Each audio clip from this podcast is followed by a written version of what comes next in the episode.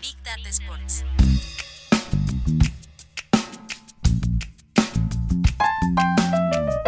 Big Data Sports. Con Marcelo Gantman y Agustín Jiménez. Un podcast de deportes y datos. En este episodio, Liverpool y Barcelona, los dos clubes europeos que mejor rankean en YouTube. Además, datos y psicología en las definiciones por penales. Omitir intro.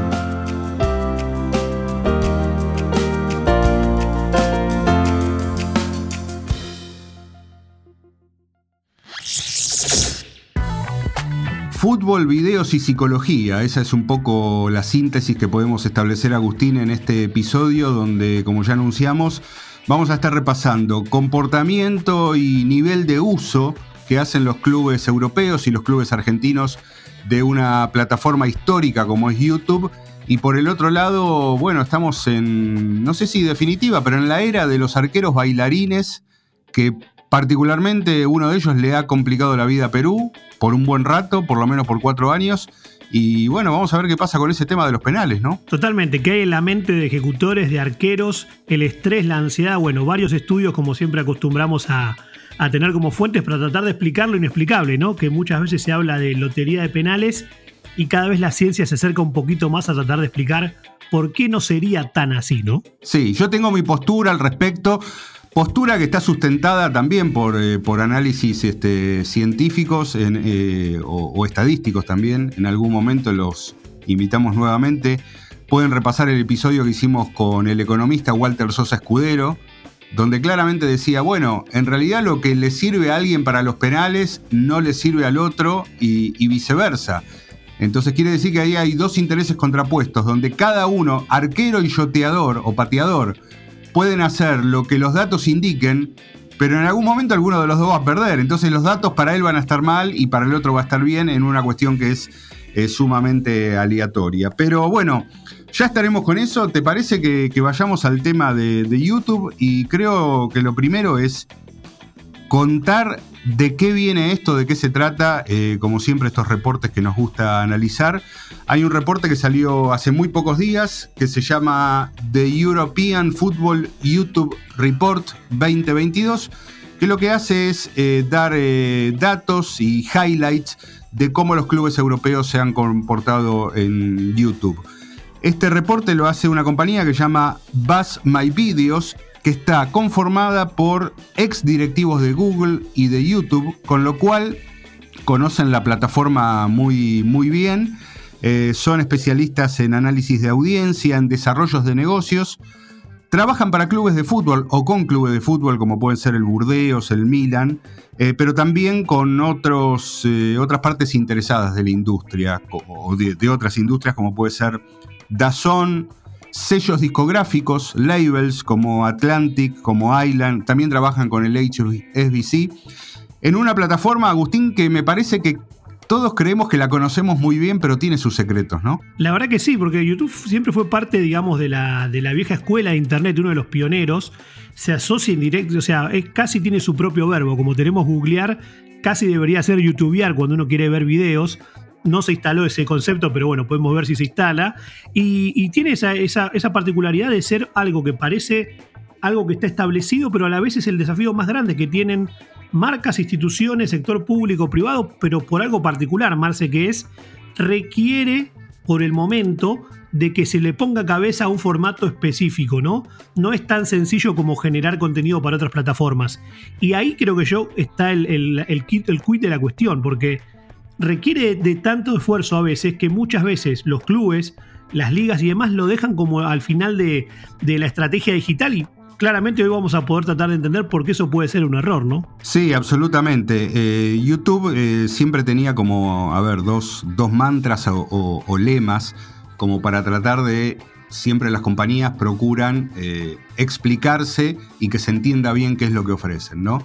Y en el caso de, YouTube, como parte de Google, eh, decían, bueno, somos el segundo buscador en importancia, ¿no? Esa era de, de los mensajes. El primero, obviamente, Google. Y después hace rato vienen con la idea de no somos un lugar de repositorios de, videos, no somos un lugar donde más allá que lo encuentres, este, podés encontrar eh, piezas memorables de la televisión de hace 20, 30, 40, 50 años, si querés. Eh, pero es un lugar mucho más vivo, más actual. Sí, tiene, mucha gente metida también, Marce. O sea, es, una de las plataformas que tiene presencia en todos los grupos etarios, digamos, del mundo digital. Y también tienen ese desafío con lo que vos decías recién.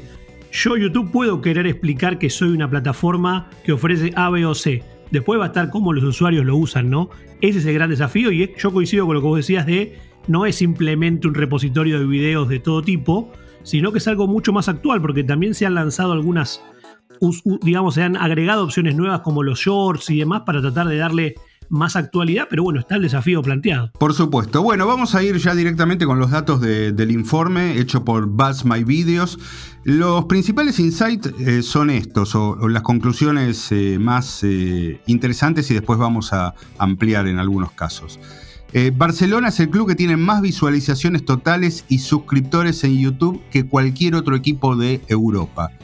Tengamos presente esto, vamos a estar hablando de equipos europeos en esta parte. Liverpool consiguió ser eh, nominado como el canal más visto con más de 77 millones de visualizaciones en mayo de 2022. Y Barcelona, a pesar de los números que tiene, probablemente no entra en el top 5 de esta categoría, que es la mayor cantidad de videos vistos en un mes. Acá viene la rareza principal que luego eh, vamos a, explicar un poco mejor. Udinese, eh, el equipo de Nahuel Molina, por ejemplo. Mm. Udinese es el equipo que tiene la mayor cantidad de videos subidos en toda su historia. 21.000 videos. Por encima de cualquier otro equipo europeo. Mira, ese es un datazo, ¿no, Marce? Porque la verdad que es, una, es, un equipo de producción de nivel cinematográfico probablemente, porque esa cantidad de videos es impresionante. Sí, después vamos a ver eh, quiénes siguen atrás y ahí es donde más o menos estos rankings se vuelven un tanto locos. Y después Liverpool aparece como el equipo con eh, mayor eh, visualizaciones de video promedio que cualquier otro equipo. Es decir, entre lo que publica y las visualizaciones que tiene es el que eh, lidera ese, ese índice. Em, para tener una idea más global, entre los 10 equipos europeos con mayores visualizaciones en toda su historia en YouTube, de eso estamos hablando, el líder es Barcelona con más de 2.100 millones de visualizaciones de todos sus videos, seguido por Liverpool con más de 1.500 millones, Manchester United más de 1.100 millones y en el cuarto lugar aparece el Manchester City con casi 1.100 millones de visualizaciones. Esos son los únicos cuatro equipos que están por arriba de los 1.000 millones de visualizaciones históricas eh, de videos en YouTube. Después viene el Real Madrid, ahí cerca con 945.000. Me parece que esto tiene una explicación y es que el Real Madrid ha sido de los primeros eh, clubes que ha desarrollado su propia plataforma, no solo de video, sino de televisión. Real Madrid TV es ya un clásico y a lo mejor no ha precisado tanto de YouTube como otros, ¿no? Claro, y ahí también yo creo que está todo esto también muy atado a nombres propios, ¿no? Por, los por, por quienes están en estos rankings. El Barcelona con su etapa dorada de los últimos 10 años, con Messi a la cabeza, Guardiola, Manchester United y Real Madrid, iba a decir con Cristiano Ronaldo y su magnetismo digital, el City con lo que ha crecido a nivel global desde que es un equipo global justamente. Te iba a preguntar, bueno, Real Madrid quinto, ahí aparecía, ¿no? Pero me imagino que todo esto está basado también en, esas figuras, pero esto que vos decías, ¿no? También las estrategias, porque el Real, siendo el equipo de más Champions y demás, si no tuviese su propia OTT como la lanzaron en su momento, tal vez lideraría si, si le hubiese puesto todas las fichas a este canal, ¿no? Pero bueno, ha cambiado el paradigma, ya no es YouTube la única plataforma posible para volcar lo, que es video. No, totalmente. Y además estamos con una mirada muy eh, poniendo luz solamente sobre, sobre YouTube. Después, obviamente, las estrategias digitales de los clubes abarcan más cosas, pero eh, nos interesaba particularmente esto. Y lo que sigue también, de algún modo, linkea lo que es Real Madrid como club, porque Real Madrid aparece segundo en la cantidad histórica de suscriptores a su canal en YouTube, con 7.940.000 suscriptores. Es el segundo, por delante está el Barcelona, que ha tenido una estrategia de video general muy buena con 13.400.000, fíjate, prácticamente duplica al, al, Real Madrid. Y tercero aparece Liverpool, con 7.370.000 suscriptores.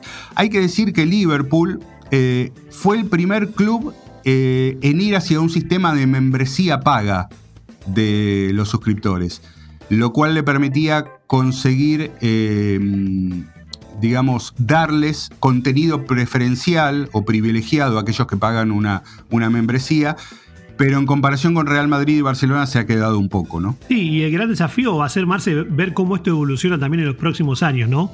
Porque ahora el Barcelona tiene el desafío de ver cómo mantiene hacia futuro, con la actualidad que está atravesando como club, por más buena estrategia que tenga, le va a ser difícil, me parece, mantener ese nivel de, liderazgo. Pero bueno, en todo caso volveremos en unos años a, revisar el informe, ¿no? Para ver cómo sigue el, el ranking. Sí, bueno, acá es donde yo te decía que, este reporte se vuelve un tanto loco y tenía que ver con aquellos 21.000, exactamente, 21.261 videos en toda su historia subido por Udinese a YouTube, lo cual lo pone en una situación de liderazgo eh, y siendo un ranking de clubes europeos, acá se empieza a mezclar todo, pero yo creo que hay algunas conclusiones que juntos podemos sacar.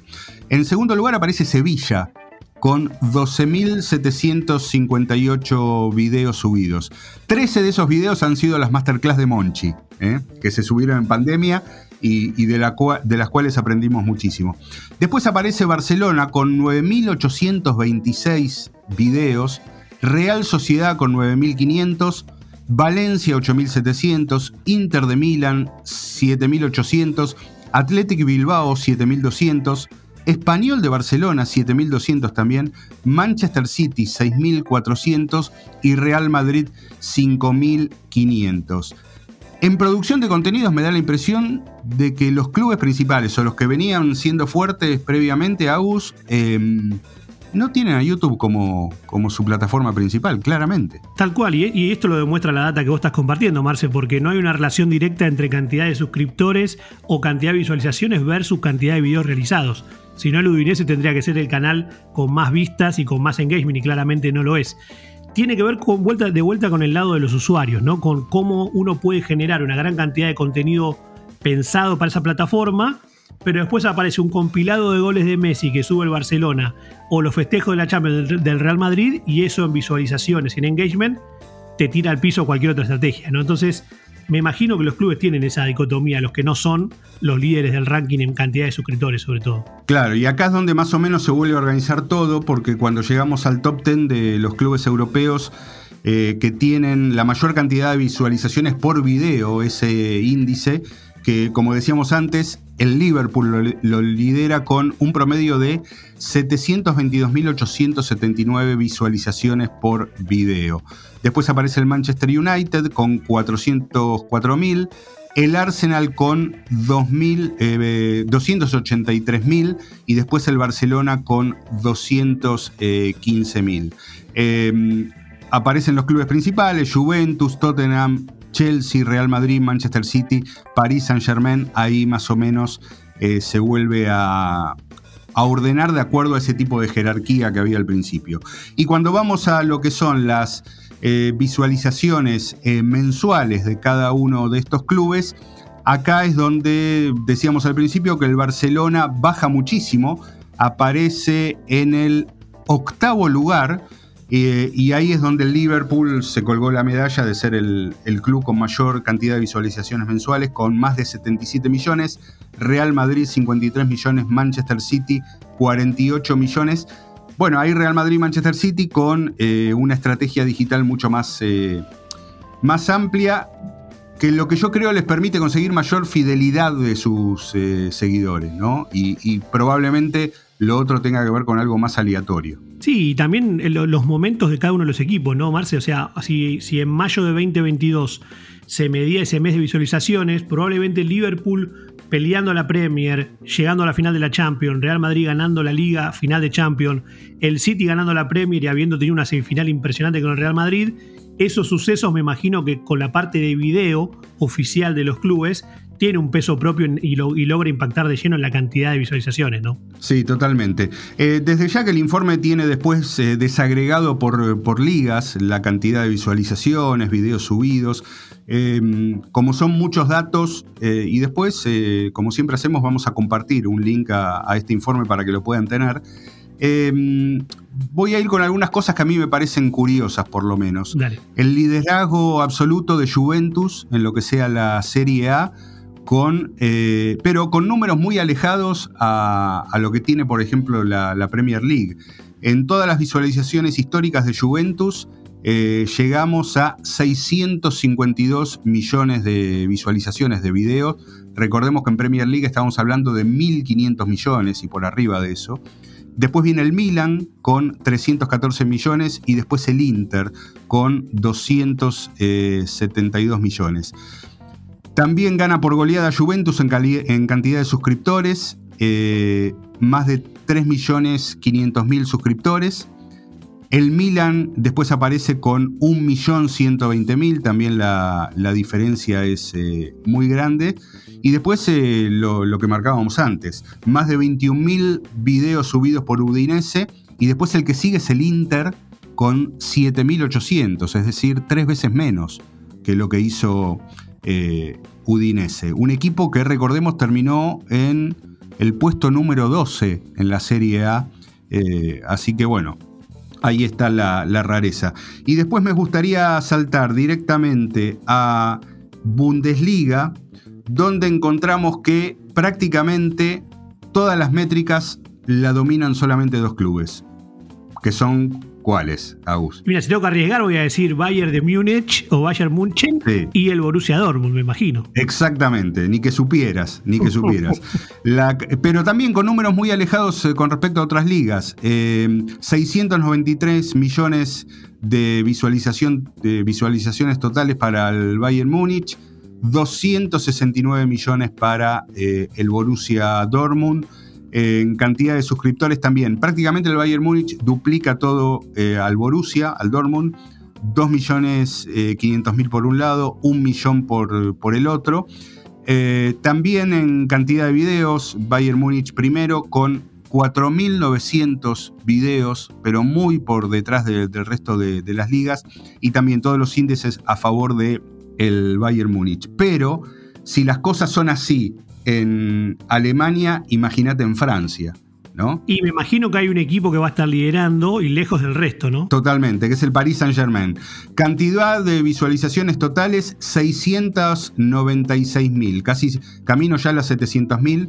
Segundo está el Marsella, eh, con, eh, perdón, eran 696 millones y está el Marsella con 95 millones. Esos son los números eh, correctos. Una buena diferencia. ¿eh? Cantidad de suscriptores totales, 6.160.000 para el Paris Saint-Germain. Después sigue el Marsella con 500.000. ¿Sí? No, otra cosa, ¿no? Otra liga. No. Bueno, más parejos en cantidad de videos subidos. 4.500, una cifra modesta para el Paris Saint-Germain. Aparece acá el Burdeos con 3.900. Eh, y después en las visualizaciones por video promedio 154.476 eh, para el Paris Saint Germain y después viene el Marsella con 70.000. Esos son los datos de un equipo que, más allá de que hubo variaciones en los resultados, domina ampliamente una liga, como es el Paris Saint Germain, y después tiene una un mandato de ser global por encima de cualquier otro club. Sí, que tiene estrellas que hoy en día son los que también te van a empujar todo el contenido digital por su propio peso, ¿no? Así que seguramente el PSG va a estar mirando mucho más lo que hagan o los números de los rivales de Europa, Real Madrid y Liverpool City, que lo local, porque lo local se pasea como lo hace en el torneo vernáculo, ¿no? O sea que va a estar la, mirada puesta en lo, europeo. Sí, para dar un poco de contexto más local a estos datos de clubes de fútbol de Europa con respecto a YouTube, eh, vamos a dar algunos números del fútbol argentino. Aclarando ya que acá no hablamos de números históricos, sino que hablamos del uso de la, plataforma a nivel mensual, pero con datos muy actualizados, que son de mayo de 2022 que la propia Liga Profesional de Fútbol entrega eh, todos los meses con relevamientos que hace la empresa Blinkfire en este caso. Eh, lo, mencionamos en el episodio que hablamos de TikTok hace poco. Eh, YouTube también es una plataforma totalmente, diría que más que subejecutada, olvidada. ¿sí? por los clubes argentinos. Apenas el 2% de lo que publican los clubes argentinos en las redes sociales está en YouTube. ¿sí? Es un número bajísimo. Muy poquito, la verdad. Sí, muy bajo. Muy bajo, muy bajo. Eh, no hay casos de membresías, no se usan, como por ejemplo fue el caso de Liverpool. Sí el caso de suscriptores. Eh, Boca ahí tiene 538 mil, River tiene 403 mil. Estamos hablando del mes de mayo, pero ahí sí son números eh, totales. Sí. Cuando vamos a los posteos, en mayo Boca hizo 45 publicaciones en YouTube, Racing hizo 41, River hizo 26 y tenemos clubes como Patronato y Colón que no hicieron ninguna, por ejemplo. Hay, hay una falencia ahí, ¿no? Es una Para mí es, un, te diría, casi una omisión ya, ¿no? A propósito, porque entiendo que hay clubes tal vez argentinos que no tienen tal vez los recursos ni siquiera para poder contratar un editor de, de video para que los ayude a cortar por lo menos lo de los partidos o algo. Ahora, que los equipos que tienen más recursos también le den la espalda, creo yo que es un error porque no solamente no están, no están generando contenido en una plataforma masiva, histórica, que tiene presencia global, sino que además es algo que les va a servir para su marca, ¿no? Porque si no, los videos, si no los sube el club, lo va a subir los fans, o lo va a subir cualquiera que recorta de un, de un pedazo de, televisión y lo sube en una calidad cualquiera. Bueno, no están entendiendo ese poder marcario o ese, esa identidad digital que están perdiendo al no apostar por lo menos a tener una estrategia simple en YouTube, ¿no? Totalmente de acuerdo. Cuando vamos a lo que son las visualizaciones totales de mayo, acá los números mejoran un poco. River está primero con 945 mil visualizaciones. Sigue Boca con 803 eh, mil y después Racing 205 mil. Pero el tema se vuelve a complicar cuando vamos a las interacciones totales, porque al ser plataformas que no son muy utilizadas, eh, obviamente los fanáticos no van a encontrar nada en especial para hacer ahí. Eh, River está con 31.000 interacciones totales, Boca con 29.500 y Racing con 8.500. En interacciones promedio por video baja más todavía el panorama. River con 1.500 y eh, Boca con 600. Y para cerrar los números, en visualizaciones promedio por video, River tiene 47.000 y Boca tiene 17.000. Eh, quiere decir que, bueno, a ver lo que decía recién, si no hay mucho contenido ahí, no hay nada para hacer, eh, ¿de, qué, ¿de qué vamos a hablar vos y yo eh, si, si, si, no hay ninguna invitación? No, y además me, me, da risa un poco los números que logran de interacción, porque tal vez todos esos videos de un mes logran la interacción de un posteo en Facebook o en Instagram, que claramente tiene otro tipo de interacción y de comunidad donde ahí sí hay un valor agregado. Pero yo, Marce, por los números que vos contabas, y tengo que ponerle un título a lo que hacen los clubes de Argentina en YouTube, es los grandes cumplen y el resto hacen lo que pueden. No, no hay realmente una estrategia de valorar ese canal y es una pena porque realmente podría ser redituable para, para, los equipos, ¿no? Totalmente. Bueno, este es el panorama. Recordamos el informe de fútbol europeo de los clubes hecho por Buzz My Videos y los datos eh, actualizados a mayo de lo que son eh, el uso, lo que es el uso de esa plataforma para el fútbol argentino. Eh, hasta acá la primera parte, nos queda una segunda, pero se viene la tanda de penales, así que tiramos la moneda. ¿Empezás atajando, te parece? Arranco. Big Data Sports. Segundo segmento.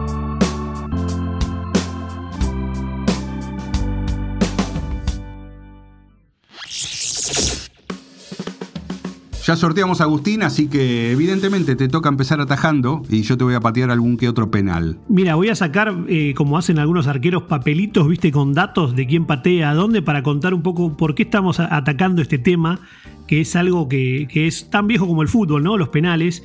Se habla siempre de lotería, de suerte, de inspiración, y hoy tratamos de basarnos en un caso reciente que es de, lo que ha pasado en el, en el anteúltimo repechaje del Mundial de Qatar entre Australia y Perú, donde eh, pasó algo que se está empezando a ver en el fútbol global, que es un técnico en el minuto 119 de la prórroga hace un cambio, cambio de arquero.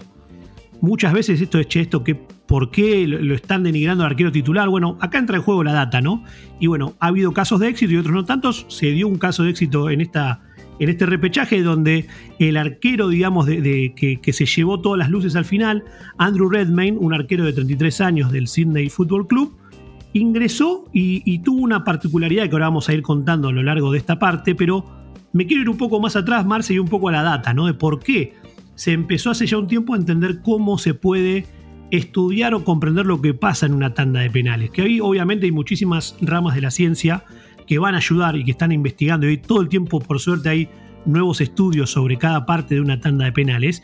Y yo quiero empezar contándote que uno de los primeros estudios que a mí más me llamó la atención fue uno que hizo la Universidad de Colonia en Alemania en el año 2020, en plena pandemia, donde analizaron 14.000 eh, tandas de penales, distintos tipos de competiciones. Y los resultados más interesantes, para resumirlo porque es un estudio bastante largo, es que es el único momento donde un equipo inferior en calidad, cantidad, presupuesto, jugadores, tiene un 40% más de chances de ganarle a un equipo superior que en los 90 minutos. Como todo se define en esa situación particular, bueno, este estudio confirmó justamente esa tendencia y ahí se empiezan a desprender un montón de otras cosas, pero ya te planteo ese, ese primer eje donde el, ahí se puede dar esa situación de David y Goliat, ¿no? Donde por el juego psicológico, la presión, factores externos, el débil le puede ganar al grande más probablemente. Sí, sí, esos son datos interesantes y, además me parece que también hay otra cuestión, eh, por lo menos muy subjetiva desde mi caso, y que tiene que ver con... Eh, la tanda de penales es una instancia de definición, no es una instancia del juego del partido. Incluso se dan eh, situaciones de, que tienen que ver con, la presión, que tiene que ver con el, con el momento.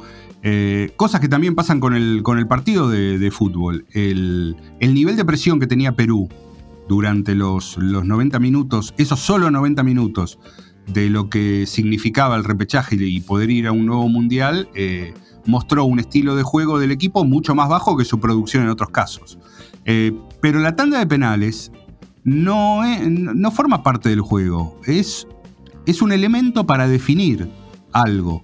Entonces empiezan a jugar otros factores que no tienen que ver con el fútbol en sí, más allá que son elementos, pues, hay, hay una pelota, hay arcos, hay público, hay transmisión, está todo, pero no son dos equipos jugando, son dos equipos definiendo. Bueno, Johan Greif una vez dijo una frase que fue, le preguntaron si los penales eran algo que se, practicaba, había que entrar y dice, los penales son gol o no gol, no hay mucho misterio, dijo en aquel momento Johan Greif, ¿no? Bueno, hoy la ciencia está avanzando en todo esto otro, entonces también, por ejemplo, un informe de la London School of Economics decía que analizando todo lo que fueron penales de mundiales, Eurocopa, Copa América, todos los torneos oficiales en los últimos 50 años, que el, casi el 75% de los penales que se patean son gol. ¿sí? Y eso baja a un 68% en mundiales o en competiciones importantes. Ahí está esto de la presión, de, lo que le, significa tanto al arquero como al que patea, ¿no? Pero ese dato me, me disparó para entender cómo las emociones también pueden funcionar en esto. Y había otro estudio hecho por la Universidad de Mississippi que, se enfocó en lo emocional y particularmente en los festejos, que yo era algo que no tenía muy en mente cuando estaba leyendo sobre este tema.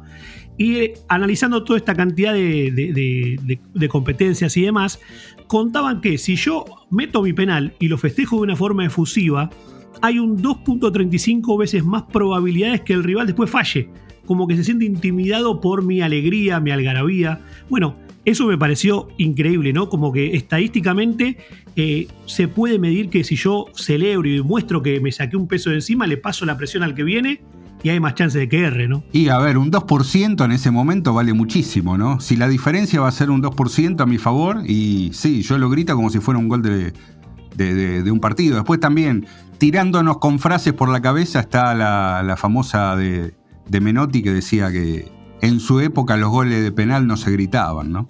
tal cual, tal cual, no, pero es así. Pero parece que en la definición por penales es un valor agregado gritar mucho el gol. Yo creo que, que, la gente que nos está escuchando, que trabaja en clubes y demás, tendrían que tomarlo en cuenta. No censurar el festejo, sino promoverlo. Sobre todo en tandas definitorias, porque eso por lo que nos muestran los datos, le inyecta confianza al, propio, al arquero de nuestro equipo que va a ir a atajar el siguiente y le lleva inseguridad al que va a patear, ¿no? Pero bueno, de este tipo de, digamos, de, datos están apareciendo cada vez más después de estudios. Otro dato que, que, sale de estos estudios de, la London School of Economics habla de una máxima que muchas veces se lee también en Twitter, Mars, en estas épocas, que es el que primero patea tiene muchas más chances de ganar que el segundo, ¿no? Bueno, la data confirma que hay un 60% de chances más de ganar si empezamos nosotros, y por eso este estudio concluye con que el primer penal debería patearlo el mejor jugador en cuanto a calidad técnica de nuestro equipo, no dejarlo para el final como muchas veces se ve hoy en día.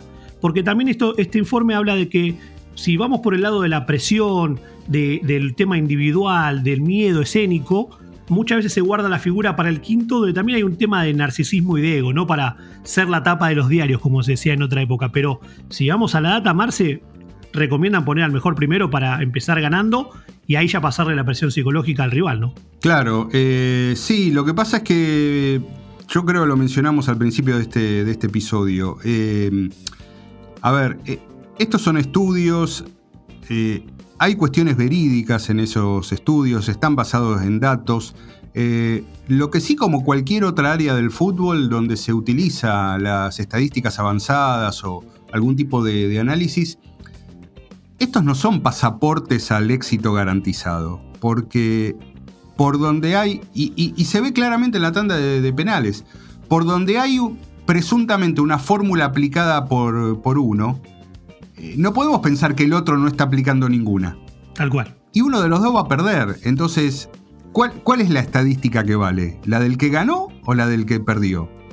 ¿No? Totalmente, y, siempre va a ser de esa manera, como que después los resultados pueden tirar a la basura toda esta estadística, pero bueno, como decís vos, es una forma de tener una base analítica para luego tomar decisiones, que eso es lo que también hace creo que al fútbol tan impredecible, ¿no? Claro, pero lo, que sucede es que nosotros siempre vemos estos datos estadísticos de los penales desde la visión de mi equipo. Perdemos, perdemos de vista que hay otro rival que también quiere avanzar en el Mundial o en la Copa Libertadores o, en la Copa de la Liga, donde fuera. Entonces creemos que hay una fórmula que nosotros podemos aplicar, suponiendo que el de enfrente no va a hacer nada, y al mismo tiempo diciendo que si hubiéramos hecho esto ganamos y porque no lo hicimos eh, perdimos. Y en realidad lo que puede haber es que el otro sí aplicó una fórmula que le salió mejor. Pero bueno. Y, cierro con ese concepto para antes de meternos en el arquero de Australia, que era lo, para lo que teníamos para contar hoy también, que eh, un estudio final de, la, de, una revista de psicología de Gran Bretaña analizó 286 tiros de penales para entender cómo los arqueros se mueven o no se mueven del medio, que es también algo que hoy en día se habla mucho. Bueno, los resultados indicaron que el 30% de los jugadores patean al medio, pero solamente el 3% de los arqueros se, quedan parados. Y ahí vamos a lo que vos decías recién, bueno, si está esta estadística, yo entonces uno de cada tres me tengo que quedar parado porque lo voy a atajar. Claro. Pero entonces, ¿por qué no lo hacen? Bueno, porque justamente no es lineal todo, ¿no? Eh, creo que está en. Sí, está en el libro de, Walter Sosa Escudero, en uno de sus libros, y no sé si no lo mencioné en el episodio. Yo creo que está. Eso pasa porque el arquero siente que si se quedó parado no hizo nada. Entonces, eh, el otro día se veía claramente, eh, yo al menos lo vi en el arquero galese de, de Perú, que en muchos casos se tiraba porque se supone que el arquero debe tirarse, pero no había una, una convicción. Eh, o sea, me estoy tirando porque me la juego que a lo mejor patea para el lado donde yo me estoy tirando. Pero ante la mirada general de la audiencia, del público, de los analistas, del periodismo, eh, un arquero que se queda parado es el equivalente a un arquero que no está intentando nada. Sí, y ahí entran a jugar los temas de la percepción, ¿no? Porque si el arquero se concentra en su trabajo, que es tratar de tener el penal, tiene que hacerlo lo mejor posible, aunque sea quedarse parado por basarse en estadísticas. Pero como decís vos, pasa que si doy la impresión de que no me importó, no me forcé, bueno, puede ser peor la crítica que después de lo que terminó pasando o el resultado, ¿no? Y eso nos lleva justamente al arquero rival de Gallese, que es este Andrew Raymond, que, se puso ahora como muy de moda por lo que logró en, este en el shootout de, de Australia con Perú que el arquero, él, se había hecho famoso, digamos, en su país porque no tenía repercusión global en 2019 cuando con su manera de, querer atajar penales, que ahora lo vamos a detallar, él logró tener éxito y bueno, hicieron una entrevista y dijo, es una manera que el rival no sepa dónde me voy a tirar y quiero que se ponga nervioso, eh, que el arco les resulte más chico de lo que realmente es. Y agrega, no siempre me da resultado, pero esta vez me permitió atajar dos tiros en aquella definición de 2019. Bueno, él un poco con su declaración explica todo lo que estamos diciendo, ¿no? De que puede haber teorías técnicas, tácticas, y de que a veces le sale bien y a veces le hacen los cinco goles y pierde, ¿no? Claro. Eh, me parece que ahí está el asunto, que eh, tanto en el pateador, en el entrenador, entrenador de arqueros o, el propio arquero, la cuestión pasa por hacer lo que en el momento ellos sienten que les puede dar mejor resultado. ¿sí?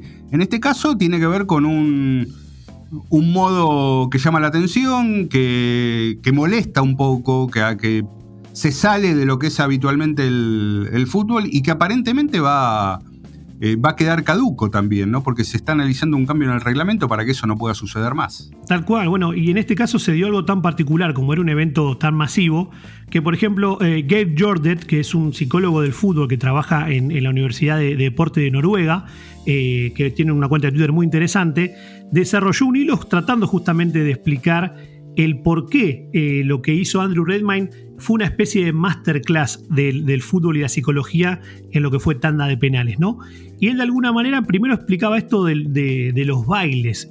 O sea, que ¿qué, buscaba el arquero moviéndose de un lado para el otro, saltando? Bueno, decía que hay distintos estudios que mostraron que si el, si el arquero logra distraer, digamos, la mirada o el comportamiento del pateador, hay un 10% más de chances de que lo erre o de que lo atajen. Así que eso de ser errático o bailarín o hacer payasadas, digamos, antes de que, de que empiece la carrera del jugador, ya tiene una base estadística que te puede ayudar a generar confianza, porque después volvemos siempre al mismo punto.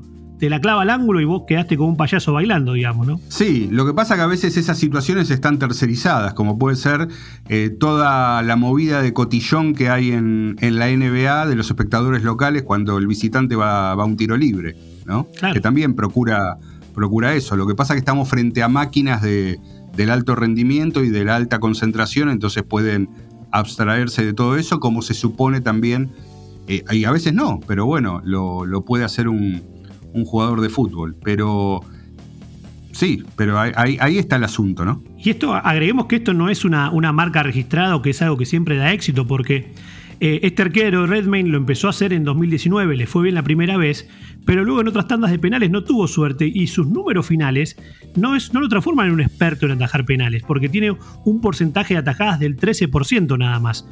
Entonces, cuando fue el partido con Perú, el técnico decide ponerlo por un tema más psicológico, emocional y también porque tenía mejores números que Matt Ryan, el arquero titular, que está abajo del 13%, o sea que no ataja casi nunca ninguno. Pero acá no es que venía un especialista como algunos que, existen, o por ejemplo actualmente Rossi en Boca, que tiene un porcentaje altísimo de, penales atajados. Acá tenía Marce más que ver con la situación, la emoción, la ansiedad, lo que se jugaba, el pase al mundial y apostar a, a un estilo de arquero que buscaba generarle aún más conflicto a los pateadores peruanos, ¿no? No a un especialista que, no sé, que se tiraba muy bien para los costados o que leía muy bien cómo se ponen los jugadores para patear. Sí, eh, yo, yo, coincido, coincido con eso. Me, me parece que en el fondo, por algo que podemos pensar, fue muy visto el otro día, pero en el fondo es excepcional, porque no todos los arqueros hacen eso. Eh, pero acá la situación hizo que hizo que un Perú-Australia fuera más visto eh, por la instancia de repechaje que cualquier otra instancia de un Perú-Australia. Eh. Eh, estoy hablando por lo global, no por el interés que lógicamente despierta en cada región esos partidos. estuvo en el centro de la escena por una circunstancia en especial. Y me parece que con esta decisión del cambio de reglamento y que el arquero va a tener que tener los dos pies sobre la línea, por algo que es ínfimo y que no es representativo, le están quitando a los arqueros un, elemento a, su favor, porque tampoco todos los pateadores toman la carrera igual. Este, algunos dan media vuelta, eh, otros hacen carrera corta, otros hacen carrera larga. Em, unos la hacen a toda velocidad, eh, otros la van disminuyendo. Es decir, el pateador tiene opciones. Sí, y esto se, voy a hacer un paralelo con el fútbol americano, donde los defensores se quejan de algo parecido a esto que vos decías, Marce, que cada vez se cobran más faltas por cualquier tipo de contacto y le sacan herramientas para hacer su trabajo. Acá al arquero le pasa lo mismo, porque como vos decías, el, que patea tiene mil formas de correr hacia la pelota. Recuerdo el saltito de Jorginho en la Eurocopa. Bueno, y al arquero le están sacando cada vez más posibilidades, ¿no? Que no sea adelante, que tenga un pie, que tenga los dos pies. Pero bueno, entendemos que es parte también de lo que se, analiza para hacer el fútbol cada vez más atractivo. Pero déjame volver a Redmayne un segundo, porque no solamente hizo esto de, poner nervioso al rival, sino que lo complementó con algo totalmente del mundo de la psicología, que era cada uno de los penales donde sus compañeros iban a patear, él los acompañaba en la media luna, los agarraba, los abrazaba, le daba una palabra de aliento, una palmada a la espalda y después los cubría para tratar de evitar los juegos mentales que Gallese les podía hacer a ellos hablándoles antes de ir al arco. O sea que, además de Redmayne querer imponer esa, ese movimiento errático para desconcentrar al pateador, también pensó en cómo ayudar y mejorar la confianza de su pateador, de su equipo, y cuidarlo como si fuese un guardaespaldas de los juegos mentales o de las frases que le podría decir en este caso Gallese, ¿no? Bueno, son varias cosas, ya no es una cosa sola de estar saltando en la línea, ¿no? O sea, acá hay más componentes que pueden explicar esta técnica que usa este arquero. Sí, acá la verdad que pido disculpas porque podría dar más precisiones, pero van a saber de qué estoy hablando y después si nos quieren comentar por algún lado nos, nos recuerdan. Hace poco también en una definición hubo un caso eh, a la inversa, donde el capitán del equipo eh, decidió cubrir de ese tipo de juegos mentales al, pateador. Entonces había, había, un penal a favor del equipo. Tomó la pelota, todo el tiempo la sensación que reinaba era que iba a patear él, entonces el resto de los jugadores, el arquero le fueron, eh, le, fueron a hablar a él y después cuando llegó el momento de la ejecución le dio la pelota al, pateador designado este, y ya directamente fueron a la, ejecución. Bueno, son, eh, a ver, son cuestiones los datos no son solamente números, los datos no son solamente estadísticas, los datos son también este, este tipo de, cosas. Y son, cosas decisivas y la verdad que no lo sabemos. Ahí está la gracia de, todo lo que el fútbol entrega como, como imprevisto. ¿Es decisivo que un capitán absorba la presión de, de, lo que puede ser un penal y después no lo patee él y lo patee otro? Y a lo mejor sí. A lo mejor sí es decisivo. Depende de lo que pase en, eh, el fútbol. Eh, obviamente no se trata de vivir obsesionado y enajenado por este tipo de cosas, pero todo aquello que, sirva y que pueda sumar, bienvenido, ¿no? Bueno, ¿cuántos años, Marce, el fútbol se ha basado en cábalas o en cosas no comprobadas para ayudar a la suerte o ayudar a lograr resultados, ¿no? Es algo histórico. Pero eso, eso es más estúpido que todo esto. Claro, porque suponer que tu poder de maldición este, tiene, tiene más fuerza que lo que esté haciendo el otro en su casa al mismo momento, ¿no? Pero, pero bueno. No, tal cual. Por eso digo que, este arquero con, con este tipo de cosas, él después también en algún momento le llevaba la pelota a los pateadores de Perú, se las daba de forma amistosa y después se las tiraba para abajo para mostrarles, eh, digamos, una falta de respeto o en el último penal se tomó 20 segundos extras para ir caminando hacia la, hacia la línea, casi que, lo, que el referee lo iba a amonestar. Y eso justamente para cerrar el análisis de lo que fue Redmayne, eh, se basaba en otro estudio donde dice que si el arquero logra demorar hasta 30 segundos lo que, desde que la pelota se pone en el punto del penal y hacer esperar al pateador, eso le indica un 20% más de chances de atajarlo. Bueno, más datos, más cosas, pero al final de cuentas, Marce, como vos decías, si vamos a lo, a lo directo, del arquero de Perú y el Australia atajaron cada uno un penal. O sea, atajaron lo mismo. La diferencia fue que hubo un peruano que fue a Advíncula que pegó en el palo y salió. O sea, hay miles de formas de interpretar todo esto, si le sirvió o no, pero bueno, en este caso fue una historia de éxito, por decirlo de alguna manera.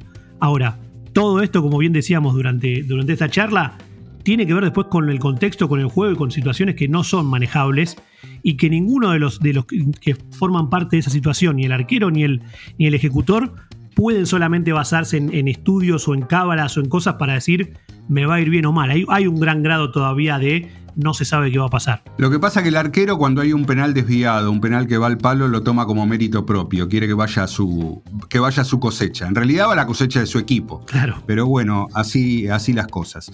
Interesantísimo, pero llegó el momento del datazo, va a ser un datazo compartido, empiezo yo. Sí, señor. Tiene que ver con los nuevos consumos del deporte y cuánto se paga por ellos. Eh, hubo un notición hace pocos días que fue la venta de los derechos de la Indian Premier League del cricket, ¿sí? que es, eh, bueno, un deporte del cual prometemos hablar en un futuro episodio porque han pasado cosas muy interesantes ahí y que ha llevado a que en esta nueva venta de derechos pase a ser detrás de la NFL la property deportiva que mejor ha vendido eh, todos sus contenidos en un valor por tres temporadas de 6.200 millones de dólares y vendido de la siguiente manera. Eh, Star India, que es propiedad de Disney, se quedó con los derechos televisivos y un consorcio que ingresa, eh, que forma parte de Viacom, eh, que es este, bueno, la, compañía de Paramount Plus, que por ejemplo aquí se ha quedado con los derechos de, la Copa Libertadores. Viacom se quedó con los derechos digitales. Es decir, que Disney tenía algo eh, prácticamente bajo su dominio en la anterior venta de derechos y ahora tiene que, compartir, lo que hace suponer que puede llegar a perder algunos suscriptores por no tener los derechos digitales.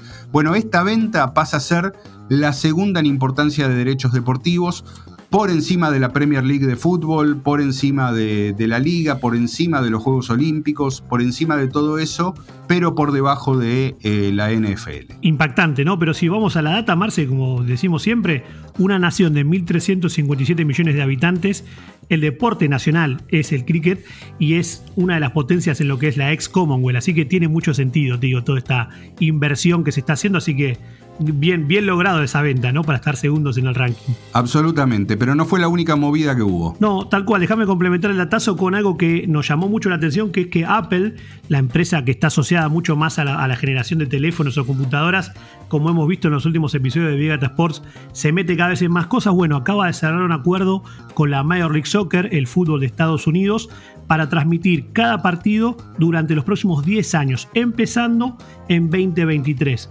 Bueno, esto hace es un gran cambio a nivel estructural. ¿Por qué? Porque no solamente van a poder verse algunos partidos los usuarios actuales de Apple TV, que es la plataforma de streaming de Apple, sino que van a lanzar una segunda, una aplicación que están viendo si va a estar adentro de esta o aparte, donde van a pasar el 100% de los partidos y sin ningún tipo de, exclusión, que esto también es lo llamativo.